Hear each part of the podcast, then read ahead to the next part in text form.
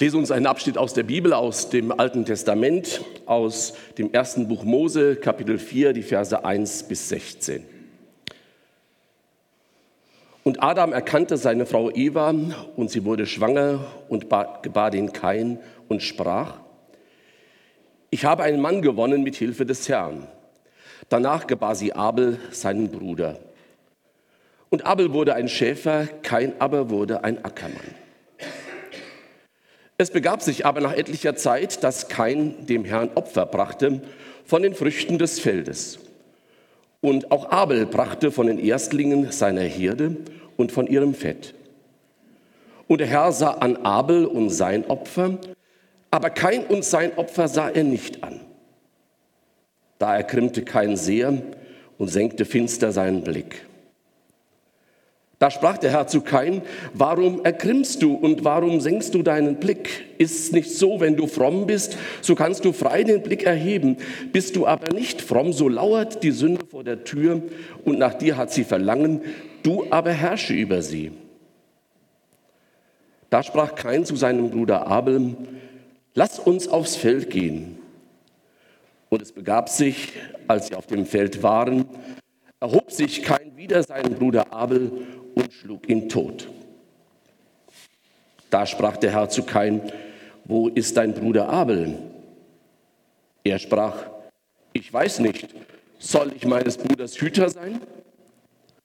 Der Herr aber sprach, was hast du getan?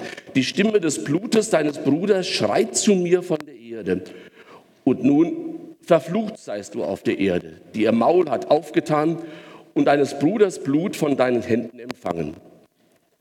Wenn du den Acker bebauen wirst, soll er dir hinfort seinen Ertrag nicht geben. Unstet und flüchtig sollst du sein auf Erden. Kein aber sprach zu dem Herrn, meine Strafe ist zu schwer, als dass ich sie tragen könnte. Siehe, du treibst mich heute vom Acker und ich muss vor deinem Angesicht mich verbergen und muss unstet und flüchtig sein auf Erden. So wird mir es gehen, dass mich totschlägt, wer mich findet. Aber der Herr sprach zu ihm, nein, sondern wer keinen Ton schlägt, das soll siebenfältig gerecht werden. Und der Herr macht ein Zeichen an Kain, dass ihn niemand erschlüge, der ihn fände. So ging Kain hinweg von dem Angesicht des Herrn und wohnte im Lande Not, jenseits von Eden gegen Osten. Liebe Gemeinde, kaum eine Woche vergeht ohne einen blutigen Anschlag mit menschlichen Opfern, sei es in Las Vegas oder in Paris oder in Jerusalem oder seit kurzem auch bei uns in Deutschland. Jeden Abend können wir am Fernsehen mit ansehen, was das heißt. Da erhob sich kein gegen seinen Bruder Abel und schlug ihn tot. Damit wird uns auf erschreckende Weise deutlich, diese Geschichte von Kain und Abel ist kein Märchen aus irgendeiner grauen Vorzeit, etwa aus jenen Tagen, als die Menschen noch wilden Tieren ähnelten und noch völlig unzivilisiert waren. Die Tragödie wiederholt sich ständig bis zum heutigen Tag. Würde allein das Blut laut schreien, das in den letzten Monaten vergossen worden ist, wir könnten diesen Schrei überhaupt nicht aushalten. Damit ist klar, diese Geschichte von Kain und Abel ist nicht nur vor vielen hundert Jahren passiert, sie ist ebenso unsere Geschichte. Sie ist ein Stück Menschheitsgeschichte. Und sie zeigt uns geradezu im Urbild, wie die Störung des Menschen in Beziehung zu Gott auch das Verhältnis zum Mitmenschen hoffnungslos ruiniert. Gott will uns also mit dieser uralten Geschichte einen Spiegel vorhalten, in dem wir selber entdecken können, wie sehr wir die Züge von Kain tragen.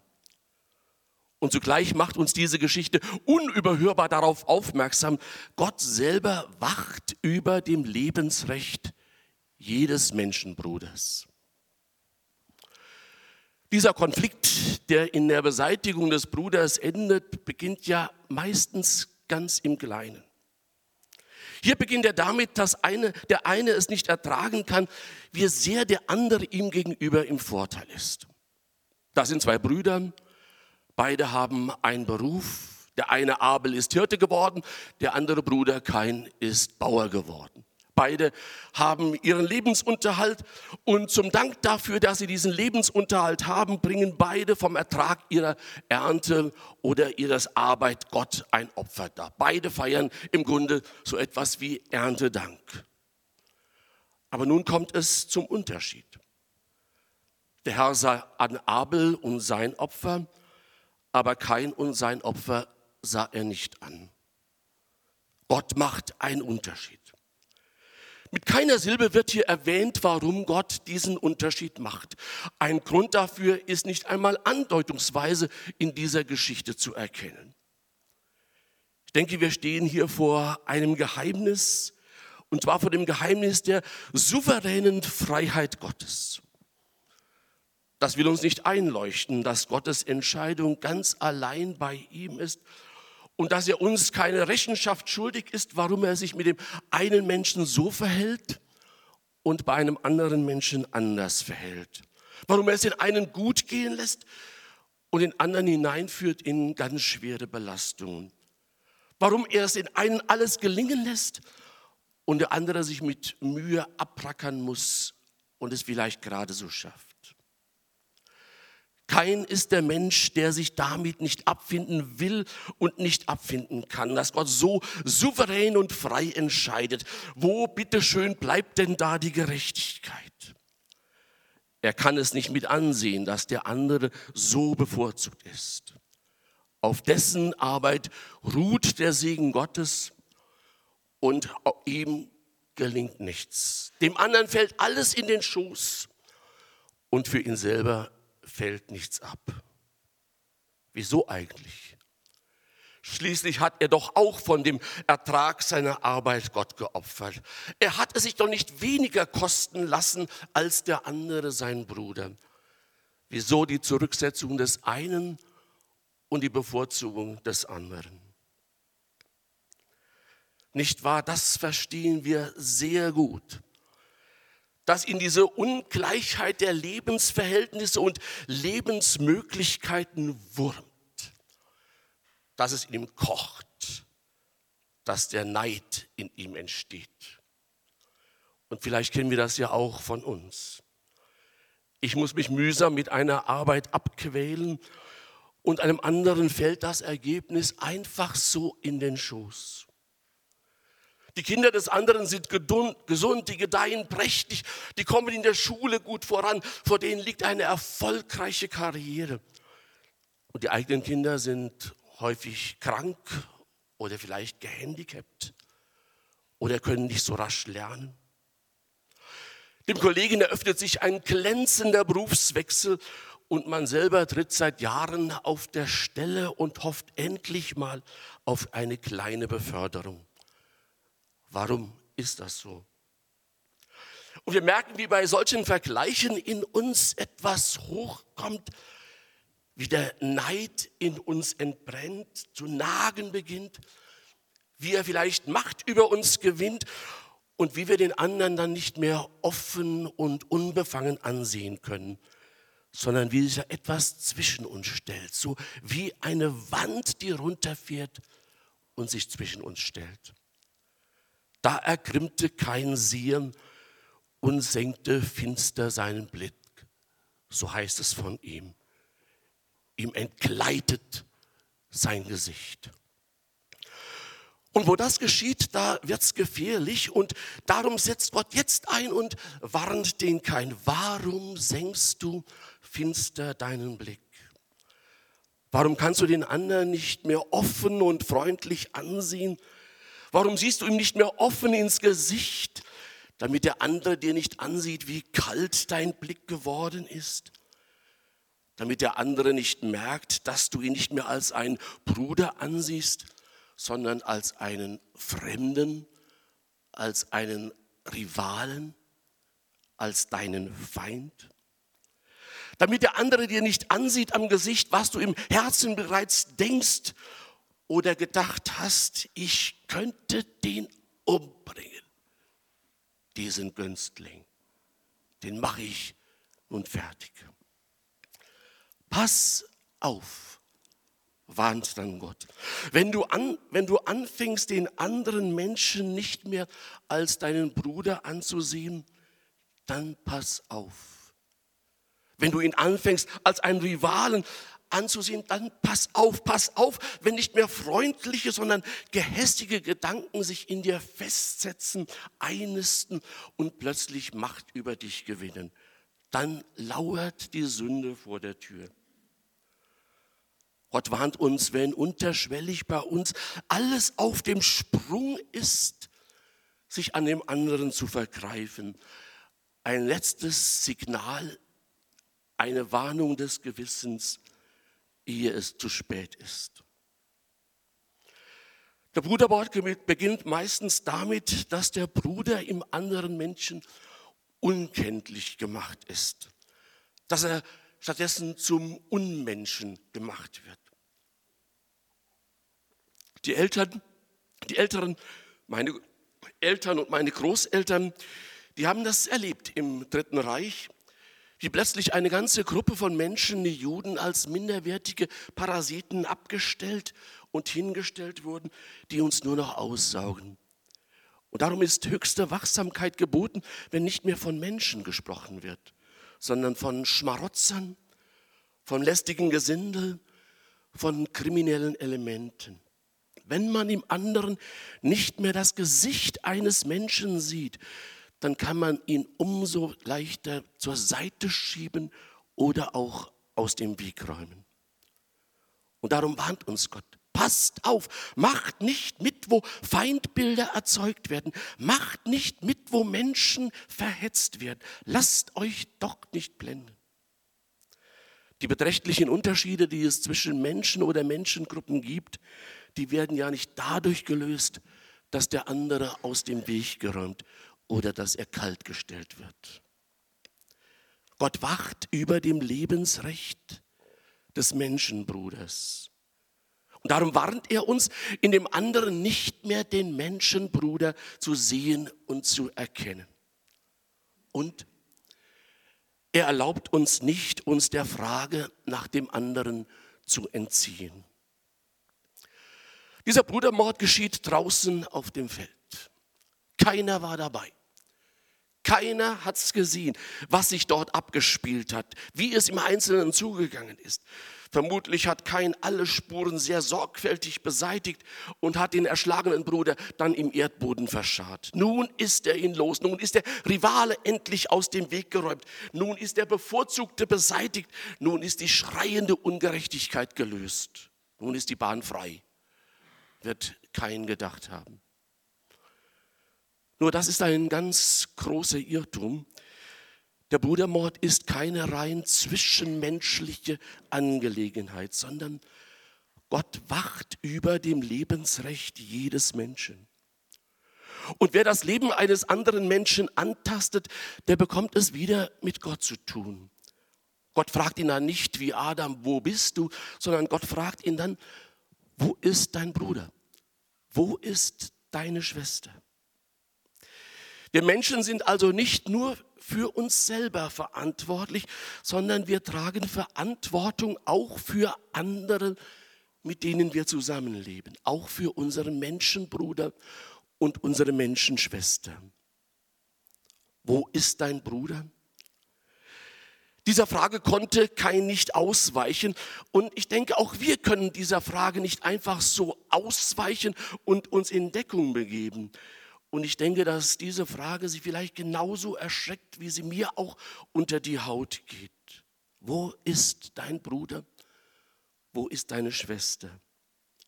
Was ist mit den Millionen Kindern in Afrika, die dort verhungern, weil billig importierte Lebensmittel aus der EU den einheimischen Bauern ihre Lebensgrundlage nehmen?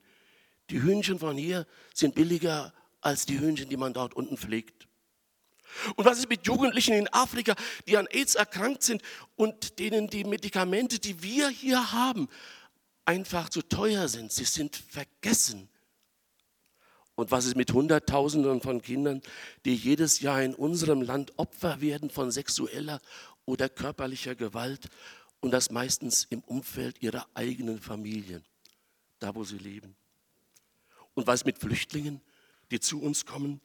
Weil sie in ihrer Heimat verfolgt werden, weil sie alles verloren haben, müssen sie jetzt bei uns um ihr Leben fürchten? Was haben sie uns getan? Und was werden wir ihnen tun? Wir sollten uns von Gott diese Frage gefallen lassen. Wo ist dein Bruder? Wo ist deine Schwester? Wo ist heute der andere, dem wegen seiner Andersartigkeit, seiner Fremdheit die Bruderschaft aufgekündigt wird?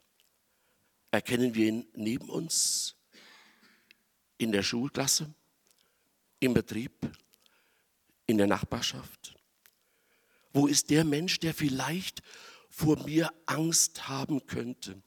Ist das der Kollege im Büro, der weggemobbt werden soll? Oder lebt dieser Mensch vielleicht sogar mit mir unter ein und demselben Dach? Wo ist unser Abel? Ist er schon ausgeschaltet, beiseite gerückt, ins Abseits gestellt, mit einem Denkzettel verpasst? Oder geht er vielleicht gerade nichts ahnend mit uns diesen Weg hinaus aufs Feld? Wo ist dein Bruder? Kein hat sich dieser Frage Gottes mit einer sehr frechen Gegenfrage zu entziehen versucht. Soll ich meines Bruders Hüter sein? Dahinter steht ein Wortspiel im Hebräischen. Kann der Hirte sich nicht selber hüten? Kann einer, der von Beruf Hirte ist, nicht auf sich selber aufpassen? Ich bin doch nicht das Kindermädchen für meinen Bruder.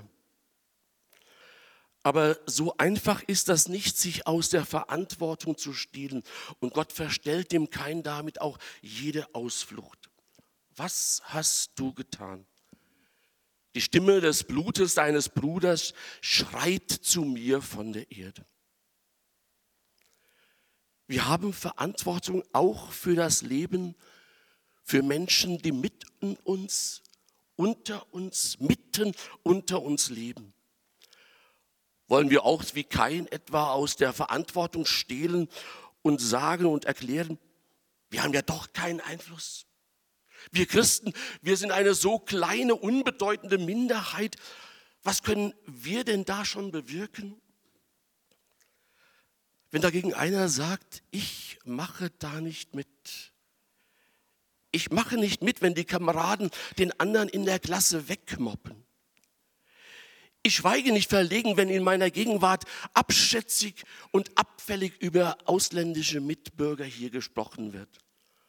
Und ich möchte denen, die als Asylanten zu uns kommen, so gut ich das kann, zeigen, dass sie ein Recht haben auf ein humanes, menschenwürdiges Leben. Wenn einer oder wenn viele so handeln, dann sind damit nicht komplizierte gesellschaftliche Probleme gelöst. Das nicht aber das sind mutige Zeichen der Hoffnung für andere. Und es gibt viele solche mutigen Zeichen für Hoffnung für andere mitten in unserem Land. Und wir Christen, wir dürfen dabei mitmachen und mittun.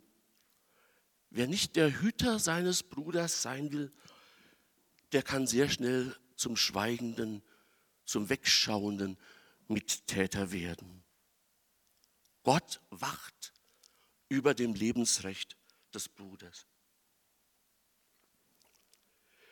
Er hört den Schrei des erschlagenen Abel, auch wenn alles ganz lautlos vor sich gegangen ist, auch wenn kein Zeuge das mitgekriegt und mitbekommen hat. Gott hört es doch. Und Gott hört die Schreie der Mütter in Afrika, die das Sterben ihrer Kinder mit eigenen Augen ansehen müssen. Und hört die Schreie der Mütter in Palästina und in Israel die wieder einmal beklagen müssen, dass ihr Kind in der Schule ein Opfer eines Anschlags wurde. Und er hört auch den lautlosen Schrei von Kindern in unserem Land, deren Leben geopfert wird einer ganz schmutzigen Fantasie von Erwachsenen. Kein Schrei, ob laut oder leise oder unausgesprochen, verhallt ungehört. Einer hört ihn. Und er hört nicht nur. Wer meint, wenn der lästige Feind beseitigt ist, könne man endlich ungestört und in Frieden leben, der irrt sich gewaltig. horch, die Stimme des Blutes deines Bruders schreit zu mir von der Erde. Und nun, verflucht seist du auf der Erde, unstet und flüchtig sollst du sein auf Erden, sagt Gott zu Kain. Wer den Bruder auf dem Gewissen hat, der ist nirgendwo mehr geborgen. Der hat nun erst recht keine Heimat mehr der muss den Fluch des Ungeborgenseins und der Friedlosigkeit, der Rastlosigkeit und des Getriebenseins dann mit sich nehmen sein Leben lang. Und hinzu kommt die Angst, weil wir unsere Gedanken gegenüber den anderen ja kennen, braucht es nicht viel Fantasie, um herauszufinden, was der andere möglicherweise auch über uns denkt. Und wer weiß denn, ob nicht der andere das in die Tat umsetzt, was wir bisher nur gedacht haben. Und daher die Angst voreinander, das Misstrauen, das da ist, die Verdächtigungen gegeneinander und viele Vorurteile. Immer auf der Flucht auf Erden. Eigentlich unerträglich. Und da sprach kein zu Gott, meine Strafe ist zu schwer, als dass ich sie tragen könnte. Ja, nicht wahr? So ist der Mensch. Bis zuletzt denkt er an sich. Kaltblütig geht er über Leichen. Aber wenn die Vergeltung ihm droht, dann bricht die nackte Angst ums Überleben aus ihm heraus. Die Angst vor einem, der einem nun ans eigene Leben gehen könnte. So wird mir's gehen, dass mich totschlägt, wer mich findet. Und nun überrascht es mich, was für eine Wendung diese Geschichte nun an dieser Stelle nimmt. Am Schluss steht nicht die tiefe Verzweiflung des Mörders über seine nicht auszuhaltende Lage, sondern am Ende kommt in dieser schrecklichen Menschen- und Menschheitsgeschichte unbegreifliche Barmherzigkeit Gottes zum Vorschein. Das ist ja nicht zu fassen, wie diese Geschichte weitergeht. Gott lässt mit sich reden. Er nimmt die Strafe nicht zurück, aber er stellt das Leben des Brudermörders unter seinen eigenen Schutz. Da machte der Herr ein Zeichen an Kain, dass ihn niemand erschlüge. Kein soll und muss mit seiner Schuld und trotz seiner Schuld weiterleben. Aber das Zeichen zeigt, auch das Leben eines Mörders steht unter Gottes Schutz. Gott gehört jedes menschliche Leben. Gott hat jeden Menschen geschaffen und jeder Mensch ist ein einzigartiges und wertvolles und geliebtes Geschöpf Gottes. Das Leben Abels und das Leben Kains sind also geschütztes Eigentum Gottes. Und darum soll sich kein Mensch an einem anderen Menschenbruder vergreifen. Und darum ist es auch nicht unsere Sache, Rache zu üben. Denn Gott wacht über dem Lebensrecht jedes Menschenbruders. Und er will nicht, dass die Rache zum Gesetz wird, das unser irdisches Leben dominiert. Und das ist so, weil diese Geschichte eine unglaubliche Fortsetzung findet. Sie endet nämlich dort, wo der Sohn Gottes, der Bruder von Kain wird. Er erleidet das gleiche Schicksal wie Abel. Er wird von seinen Menschenbrüdern gefangen genommen, geschlagen, verspottet und schließlich wird er hingerichtet. Aber dieser, der Gottessohn und der Menschenbruder, der hat vom Kreuz herab nicht seine Mörder verflucht, sondern er hat für sie gebetet. Vater, vergib ihnen, denn sie wissen nicht, was sie tun. Und ein Mörder, der neben ihm gekreuzigt wurde, der begriff das, wo seine letzte Rettung war. Und er sprach, Herr, denk an mich, wenn du in dein Reich kommst. Und Jesus sprach zu ihm, zu diesem Schwerverbrecher, zu diesem, Mörder, Amen, ich sag dir, heute wirst du mit mir zusammen im Paradies, mit Gott zusammen sein. Unsere Rettung ist also die, dass wir auf die Frage, wo ist dein Bruder, auf das Kreuz zeigen. Der da, der ist unser Bruder geworden. Der ist durch mich und der ist für mich gestorben. Und seine Stimme des am Kreuz vergossenen Blutes, die schreit zum Himmel, die schreit zu Gott. Aber sie schreit nicht gegen mich, sondern die schreit für mich. Im Hebräerbrief heißt es, die Stimme des Blutes Christi, das für uns vergossen ist, schreit lauter als die Stimme des Blutes Abels. Christi Blut schreit lauter, weil es um Gnade schreit und nicht um Rache. Und deshalb, liebe Gemeinde, braucht unsere Geschichte nicht die Geschichte von Kain zu werden. Wir müssen nicht wie Kain reagieren. Wir brauchen nicht den Blick finster nach unten zu senken und wir müssen uns nicht am anderen vergehen und vergreifen. Wir dürfen zu Gott aufblicken und wir dürfen den Nächsten ansehen. Wer Gottes gnädiges Ja über sich selbst gehört und erfahren hat, der muss und braucht nicht mehr Nein zum anderen Menschen zu sagen.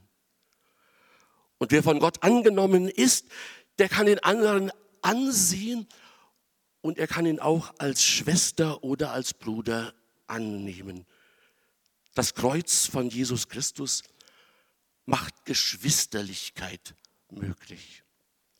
Und die Gemeinde von Jesus Christus ist der Ort, wo dieses Verhältnis von Mensch zu Mensch neu gestaltet, neu eingeübt, neu gelernt und auch neu dargestellt wird. Und zwar als Zeichen der Hoffnung für andere Menschen, Zeichen eines menschenwürdiges Lebens. Und darum lasst euch nicht vom Bösen überwinden, sondern überwindet das Böse mit Gutem. Amen.